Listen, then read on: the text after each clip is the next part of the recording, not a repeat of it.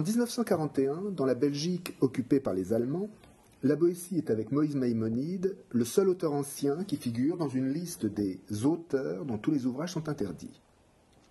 Sur cette liste figurent aussi, entre autres, Engels, Freud, Heine, Rosa Luxembourg, Paul Lafargue, Marx, les quatre frères Mann, etc. C'est une liste qui rassemble des livres de caractère, je cite, tendancieux et contraires à la vérité, qui ont contribué, je cite à nouveau, à empoisonner systématiquement l'opinion publique en Belgique contre le peuple allemand, son voisin. Les auteurs de ces ouvrages sont désignés comme des émigrés politiques et des écrivains juifs qui ont abusé de l'hospitalité des pays qui les accueillaient et qui ont poussé les populations au bord du gouffre en les incitant à la révolte. À partir de ce fait, on peut mesurer la gloire paradoxale qui est encore aujourd'hui celle du discours de la servitude volontaire, l'œuvre qui a valu à la Boétie de figurer dans cette liste d'ouvrages interdits. Je ne parlais de gloire paradoxale, et qui dit gloire paradoxale dit d'abord gloire. Et de fait, le discours est un des textes les plus célèbres du XVIe siècle français.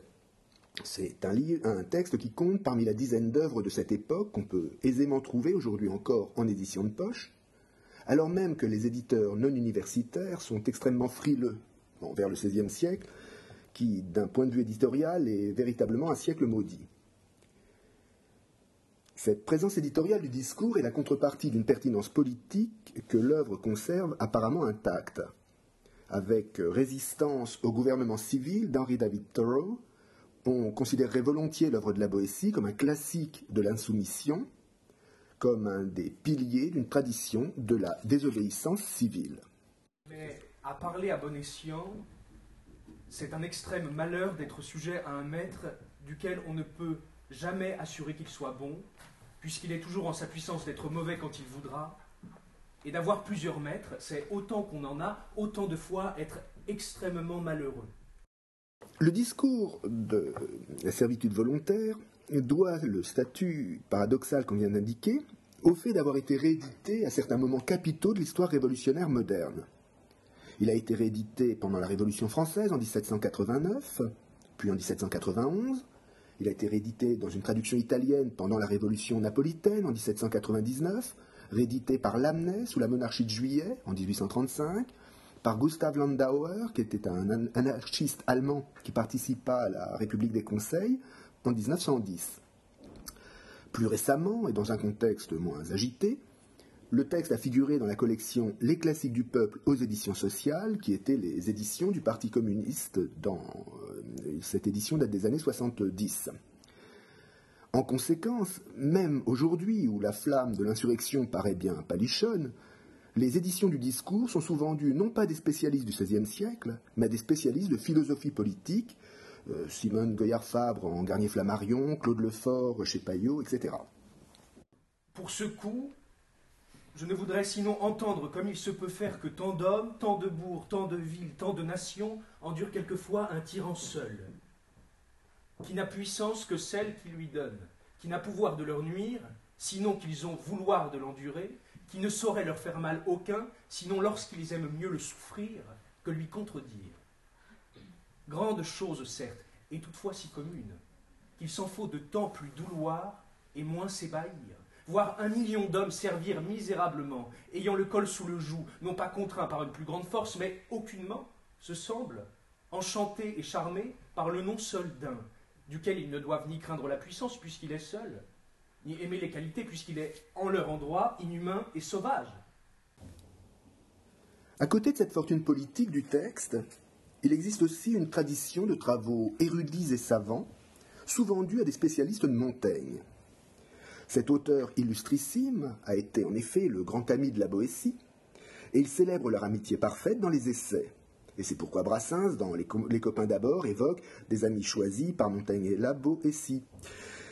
La première édition moderne du discours, chez Coste, en 1727, a été publiée à la suite d'une édition des essais, et même si cette euh, dépendance éditoriale du discours de la servitude volontaire à l'égard des essais s'est aujourd'hui atténuée, le discours est souvent publié indépendamment, l'étude des, deux auteurs reste liée. Mais la gloire du discours est paradoxale, disais-je en commençant, Et si elle est paradoxale, c'est qu'évidemment, elle ne va pas sans distorsion, voire sans contresens. Ça va de soi pour la censure belge de 1941 qui comptait la Boétie parmi les auteurs émigrés ou juifs qui ont incité à la révolte contre l'occupant nazi. Mais ça n'est pas moins évident euh, pour euh, la tradition qui, enfin pour le, fait que la Boétie s'inscrive dans la tradition de l'anarcho-communisme qui l'a intégrée et qui justifie ou qui explique cette condamnation. Mais même cette lecture insurrectionnelle de la Boétie ne va pas de soi. Pour essayer de clarifier ces choses, remontons donc à l'auteur et au texte lui-même. Mais ô bon Dieu, que peut être cela? Comment dirons-nous que cela s'appelle? Quel malheur est celui-là? Quel vice, ou plutôt quel malheureux vice? Voir un nombre infini de personnes, non pas obéir, mais servir, non pas être gouverné, mais tyrannisé, n'ayant ni bien, ni parents, femmes, ni enfants, ni leur vie même qui soit à eux. Souffrir les pilleries, les paillardises, les cruautés, non pas d'une armée, non pas d'un camp barbare contre lequel il faudrait dépendre son sang et sa vie devant, mais d'un seul, non pas d'un Hercule ni d'un Samson, mais d'un seul homo, et le plus souvent le plus lâche et fémelin de la nation, non pas accoutumé à la poudre des batailles, mais encore à grand-peine au sable des tournois, non pas qu'il puisse par force commander aux hommes, mais tout empêcher de servir vilement à la moindre femmelette. Appellerons-nous cela lâcheté? Dirons-nous que ceux qui servent soient couards et recrues? Si deux, si trois, si quatre ne se défendent d'un, cela est étrange, mais toutefois possible. Bien pourra-t-on dire lors à bon droit que c'est faute de cœur? Mais six cents, six mille endurent d'un seul. Ne dira-t-on pas qu'ils ne veulent point, non qu'ils n'osent pas, se prendre à lui, et que c'est non couardise, mais plutôt mépris ou dédain? Si l'on voit non pas cent, non pas mille hommes, mais cent pays, mille villes, un million d'hommes n'assaillir pas un seul, duquel le mieux traité de tous en reçoit ce mal d'être serf et esclave. Comment pourrons-nous nommer cela? Est-ce lâcheté Or, il y en a tout vice naturellement quelques bornes outre laquelle ils ne peuvent passer. Deux, et possible dix, peuvent craindre un, mais mille, mais un million, mais mille villes. Si elles ne se défendent d'un, cela n'est pas couardise. Elle ne va point jusque-là. Non plus que la vaillance ne s'étend pas qu'un seul escalade une forteresse, qu'il assaille une armée, qu'il conquiert un royaume. Donc, quel monstre de vie c'est ceci, qui ne mérite pas encore le titre de couardise, qui ne trouve point de nom assez vilain, que la nature désavoue avoir fait et que la langue refuse de nommer? Encore, ce tyran seul, il n'est pas besoin de le combattre, il n'est pas besoin de le défaire, il est soi-même défait, mais que le pays ne consente à sa servitude, il ne faut lui ôter rien, mais ne lui donner rien. Il n'est pas besoin que le pays se mette en peine de faire rien pour soi, pourvu qu'il ne fasse rien contre soi. Ce sont donc les peuples mêmes qui se laissent, ou plutôt se font gourmander, puisqu'en cessant de servir, il en serait quitte. C'est le peuple qui s'asservit, qui se coupe la gorge, qui, ayant le choix ou d'être serf ou d'être libre, quitte sa franchise et prend le joug qui consent à son mal, ou plutôt le pourchasse. S'il lui coûtait quelque chose à recouvrer sa liberté, je ne l'empresserais point. Quoi? Si pour avoir liberté, il ne faut que la désirer, s'il n'est besoin que d'un simple vouloir, se trouvera-t-il nation au monde qui l'estime encore trop chère, la pouvant gagner d'un seul souhait, et qui plaigne sa volonté de recouvrer le bien, lequel elle devrait racheter au prix de son sang, et lequel perdu, tous les gens d'honneur doivent estimer la vie déplaisante et la mort salutaire. Certes, comme le feu d'une petite étincelle devient grand et toujours se renforce, et plus il trouve de bois, plus il est prêt d'en brûler, et sans qu'on y mette de l'eau pour l'éteindre, seulement en n'y mettant plus de bois, n'ayant plus que consumé, il se consomme soi-même et vient sans force aucune, et non plus feu. Pareillement les tyrans. Plus ils plus ils pillent, plus ils exigent, plus ils ruinent et détruisent, plus on leur baille, plus on les sert. De temps plus, ils se fortifient et deviennent toujours plus forts et plus frais pour anéantir et détruire tout. Et si on ne leur baille rien? Si on ne leur obéit point, sans combattre, sans frapper. Ils demeurent nus et défaits, et ne sont plus rien sinon que, comme la racine n'ayant plus d'humeur ou aliment, la branche devient sèche et morte. Le discours de la servitude volontaire naît d'un étonnement devant la disproportion d'un rapport de force, du rapport de force sur lequel repose la tyrannie. Le tyran impose sa volonté et sa puissance à des milliers ou à des millions de personnes, alors qu'il est seul et par conséquent faible devant cette multitude. Aucune troupe, aucune armée ne pourrait valoir devant un tel nombre de sujets, et le tyran ne règne pas par la contrainte qu'il impose, puisqu'il suffirait que le peuple refuse de lui obéir pour qu'il perde tout pouvoir. Un simple acte de volonté suffirait à libérer les sujets. Soyez résolus de ne servir plus et vous voilà libre, écrit la Boétie. C'est donc que le peuple accepte la tyrannie, qu'il veut être dominé et donne à son maître les moyens de le malmener. À ce point, on peut signaler d'emblée l'originalité fondamentale du discours, que la Boétie lui-même met en valeur au début de son analyse, quand il refuse de débattre cette question tant pourmenée, ce sont ses mots, de savoir quelle est la meilleure forme de gouvernement, monarchie, aristocratie ou démocratie. Cette question, écrit la Boétie, amènerait quant et soi toutes les disputes politiques. Et de fait, depuis Platon au moins, cette question, quel est le meilleur régime, fait le fond de la philosophie politique. Mais le discours déplace le problème pour placer la question de l'obéissance au cœur de la réflexion politique. Il ne s'agit plus de savoir quel est le meilleur régime, ni même, comme se le demande Machiavel dans Le Prince par exemple, comment gouverner de manière à conserver le pouvoir. Il s'agit pour la Boétie de comprendre pourquoi le peuple obéit. La volonté du peuple est placée au cœur de la réflexion. Pauvres et misérables peuples insensés, nation opiniâtre en votre mal et aveugle en votre bien, Pauvres et misérables peuples insensés, nation opiniâtre en votre mal et aveugle en votre bien, vous vous laissez emporter devant vous le plus beau et le plus clair de votre revenu, piller vos champs, voler vos maisons et les dépouiller des meubles anciens et paternels. Vous vivez de sorte que vous ne pouvez vanter que rien soit à vous. Il semble aujourd'hui que ça vous serait bonheur de tenir vos biens et semble. Et, et,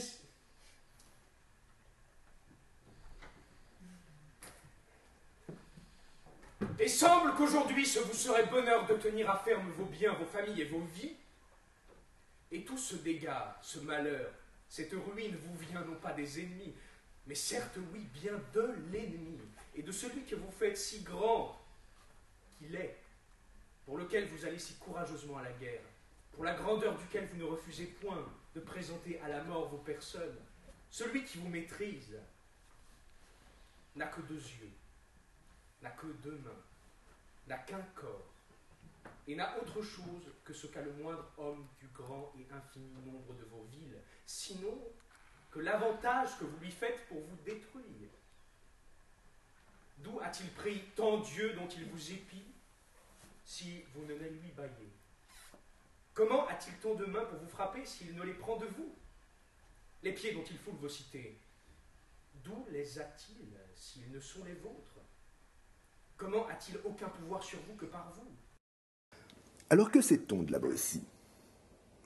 Il naît en 1530 à Sarlat, en Périgord, dans une famille de marchands récemment anoblis, fait des études de droit et obtient sa licence à Orléans en 1553, année où il devient conseiller au Parlement de Bordeaux succédant à Guillaume de Lurlonga, qui est le destinataire du discours, très probablement. C'est en 57 que Montaigne entre à son tour au Parlement de Bordeaux, qu'il rencontre la Boétie et que les deux hommes deviennent amis. En 61, à la veille de la première guerre de religion et alors que les tensions entre catholiques et protestants sont extrêmement vives, la Boétie participe à une mission de pacification en Guyenne sous le commandement de Charles de Bury, qui est le lieutenant général de la région. La Boétie s'y montre soucieux de l'ordre public, favorable aux catholiques. Et il meurt de maladie le 18 août 1563 en présence de Montaigne, dont il a fait son exécuteur testamentaire. La Boétie avait alors à peine 33 ans. C'est Montaigne qui se chargera donc de publier les œuvres de la Boétie en 1571, à Paris chez Frédéric Morel, en deux volumes. L'un contient des textes, euh, des traductions de textes grecs de Plutarque et de Xénophon, ainsi que des poèmes latins. Le second volume contient des poèmes français. Il est beaucoup plus mince, c'est une petite plaquette comparée à l'autre. Il s'agit là des œuvres d'un lettré humaniste, qui sont des œuvres intéressantes, mais qui n'ont guère marqué l'histoire littéraire. Aujourd'hui encore, cette part imprimée officielle de l'œuvre ne peut susciter l'intérêt que des spécialistes. Ce sont des œuvres intéressantes, mais qui, en dehors d'un public très spécialisé, ne retiendraient guère l'attention. Évidemment, le discours ne figure pas dans ces œuvres 1571. Montaigne entendait pourtant le publier, mais pas dans les œuvres de la Boétie. Il voulait l'intégrer dans ses propres essais qu'il commence à écrire euh, dans ce début des années 1570, au moment même où il publie la Boétie. Les essais ne paraîtront qu'en 1580, en deux livres, et au centre du livre 1 se trouve le chapitre de l'amitié, qui est en fait un éloge posthume de la Boétie et qui devait se terminer par la reproduction intégrale du discours de la servitude volontaire. Montaigne compare euh, le discours à un tableau et ses propres essais au grotesque qu'un peintre aurait peint autour de ce tableau pour le mettre en valeur. Les essais apparaissent ainsi comme un tombeau élevé à la mémoire de l'ami disparu. Seulement, au moment de citer le discours, mais oyons un peu parler ce garçon de 18 ans, Montaigne se ravise et ne le cite pas. À la place, il publie dans un premier temps 29 sonnets français de la Boétie, qui apparaissent dans les premières éditions, mais que Montaigne retirera des éditions suivantes en se contentant d'indiquer qu'elles sont publiées ailleurs et ne les reproduit plus dans les essais. Pour quelle raison est-ce qu'il n'a pas publié le discours comme il comptait le faire, euh, comme il disait vouloir le faire, dans la première, comme il dit vouloir le faire? Il s'en explique, je cite, Parce que j'ai trouvé que cet ouvrage a été depuis mis en lumière et à mauvaise fin par ceux qui cherchent à troubler et à changer l'état de notre police, sans se soucier s'ils l'amenderont, qu'ils ont mêlé à d'autres écrits de leur farine, je me suis dédié de le loger ici. Et de fait, le discours a été publié par les protestants en 1574. Je rappelle le contexte en quelques mots. De, 1562 à 1570, les trois premières guerres de religion ravageaient le royaume. Mais en 70, la paix semble de retour et un mariage est prévu pour la, pour euh, sceller. Le mariage d'Henri de Navarre, le futur Henri IV, qui est le jeune chef des protestants, avec Marguerite de Valois, la reine Margot, fille de Catherine de Médicis et sœur du roi Charles IX. Seulement la veille du mariage, le 24 août 1572, les catholiques parisiens assassinent les protestants réunis à Paris pour le mariage. C'est le massacre de la Saint-Barthélemy. Les protestants de France reprennent alors les armes et les guerres civiles repartent, plus viscérales encore qu'auparavant. Les protestants théorisent alors le droit de résistance, c'est-à-dire le droit pour un sujet de s'opposer à un roi s'il se révèle tyrannique. Ils remettent ainsi en cause la légitimité du pouvoir royal, ce qu'ils n'avaient jamais fait auparavant. Et c'est dans ce contexte qu'ils ont utilisé le discours. En 1574 paraît le réveil matin des Français, un ouvrage dont le titre indique assez qu'il veut provoquer une sortie du sommeil, une prise de conscience chez les Français. C'est un dialogue, et certaines répliques des interlocuteurs constituent des adaptations de larges extraits du discours de la Boétie. La même année, 1574, paraît une édition fidèle, non, adaptée du discours sous le titre suivant Vive description de la tyrannie et des tyrans, avec le moyen de se garantir de leur joug. Le titre est explicite, mais pour le lecteur distrait qui n'aurait pas compris, la page de titre présente aussi une citation latine adaptée de la 13e philippique de Cicéron et qui dit, quand on la traduit, Celui que réjouissent les discordes, le meurtre des citoyens et la guerre civile, je décrète qu'il doit être rejeté du nombre des humains et exclu hors des limites de la nature humaine. La publication est donc d'inspiration monarchomaque. C'est ainsi qu'on désigne les textes qui, enfin, qu'on désigne l'opinion qui appelle à la mort du roi s'il se révèle tyran. Il y, a une, campagne d'opinion monarchomaque, donc, dans ces années 1574, et le discours se trouve donc pris dedans. On comprend du coup assez bien l'embarras de Montaigne et son refus de publier le texte après une telle récupération. Il, cherche même à désamorcer euh, cet usage du discours en expliquant que la Boétie l'a écrit dans sa première jeunesse, avant 1548, c'est-à-dire avant d'avoir 18 ans, comme un travail scolaire, imitant les discours républicains des auteurs antiques. Il s'agirait donc, dans la, dans la vision de Montaigne, d'un exercice rhétorique sans portée politique. Le problème reste cependant que le texte contient certaines allusions qui ne peuvent pas avoir été écrites en 1548, qui ne peuvent pas avoir été écrites avant le milieu des années 1550 au plus tôt. Si la Boétie a écrit son texte jeune, comme le dit Montaigne, il l'a revu bien plus tard, et la version que nous connaissons n'est certainement pas un exercice de jeunesse. On n'en déduira pas pour autant que la lecture des monarchomaques est la bonne, parce qu'au cours de sa courte existence, la Boétie a mené la vie d'un parlementaire, c'est-à-dire d'un magistrat attaché à la couronne et soucieux de l'ordre public. Il meurt au tout début des guerres de religion, à une époque où même les protestants les plus convaincus ne songent pas à remettre en cause le pouvoir royal. Il est extrêmement invraisemblable que la Boétie ait théorisé la légitimité de la désobéissance populaire, la révolte contre le pouvoir royal dans ces conditions. En tout cas, se trouve ainsi posée l'alternative, dans laquelle l'interprétation du discours se trouve prise aujourd'hui encore, entre une lecture politique proto-révolutionnaire, dont on peine à discerner le fondement biographique et historique, et une lecture purement rhétorique qui prive le texte de tout enjeu politique, alors que manifestement il en a.